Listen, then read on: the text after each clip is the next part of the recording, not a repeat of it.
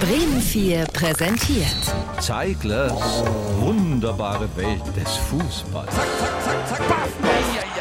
Der 15. Spieltag Mein lieber Mann. mit Kampfschwein Zeigler. Wo bleibt er denn? Schwupps, hier ist er. Wie macht der Hund? Der Hund macht Wow. Das war möglicherweise ein etwas überraschender Beginn meines heutigen kleinen Beitrags, aber es war auch die umfassende Analyse des Spitzenspiels Stuttgart gegen Leverkusen vom letzten Sonntag. Kollegin und Kollege bei der Zone haben das Spiel ganz ähnlich gesehen. Das war ein Statement. Ich habe auch nur wow, wow, wow zu liefern. Also Unser Experte Sebastian Kneißl hat äh, in der Halbzeit gesagt, wow, wow, wow. Ja, ich habe es auch gehört, Sebastian Kneißl hat gesagt... Und das war nur die eine Wahrheit über Stuttgart gegen Leverkusen. Die Leverkusener wurden vom VfB überrascht, nachdem sie einen Rückstand gegen Dortmund zuletzt nicht so gejuckt hatte. Dortmund, da war man nach fünf Minuten hinten, hat keinen gejuckt. Aber es juckt heute anders, weil der VfB anders juckt.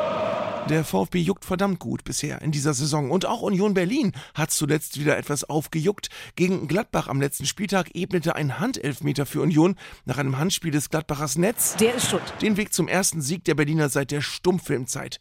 Unions Kevin Volland verwandelte den Strafstoß dabei eher ungewöhnlich Das Duell Vorlands, Zunge raus gegen Nikolas. Mit der Zunge hat er ihn verwandelt. Andere benutzen dafür den Vollspann. Und man kann ganz offen sagen, Das war eine riesige, riesige Riesenaktion. ja, auch Thomas Tuchel hat Vollands Elfmeter mit der Zunge gesehen. Ich glaube aber nicht, dass ihn das irgendwie beeindrucken wird. Nein, denn Tuchel hat derzeit sicher ganz andere Sorgen. Das Malheur der Woche. Die Bayern verloren zuletzt deftig mit 1 zu 5 in Frankfurt und Thomas Tuchel tat nach dem Spiel das, was er nach jeder Niederlage seiner Mannschaft tut.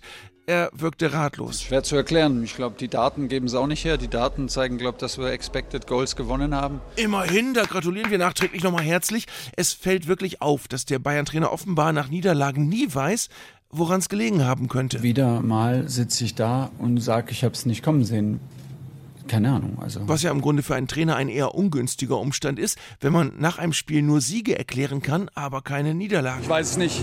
Ist äh, für mich im Moment unerklärlich, aber ich weiß nicht, wieso und weshalb. Es ist- Ich habe ich hab keine Ahnung, wieso das so aussah. Ich habe jetzt keine Lösung. Also bin jetzt konsterniert und schwierig ist, dass ich keinen Ansatzpunkt habe. Ich, ich kann es nicht erklären. Vielleicht einmal noch nachhaken. Warum kann man es dann hier nicht umsetzen? Keine Ahnung. Gut, dann nicht.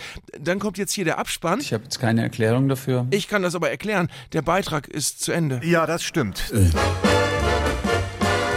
das muss für heute reichen. Zeiglers wunderbare Welt des Fußballs. Gibt's auch als Podcast auf bremen4.de und in der ARD Audiothek.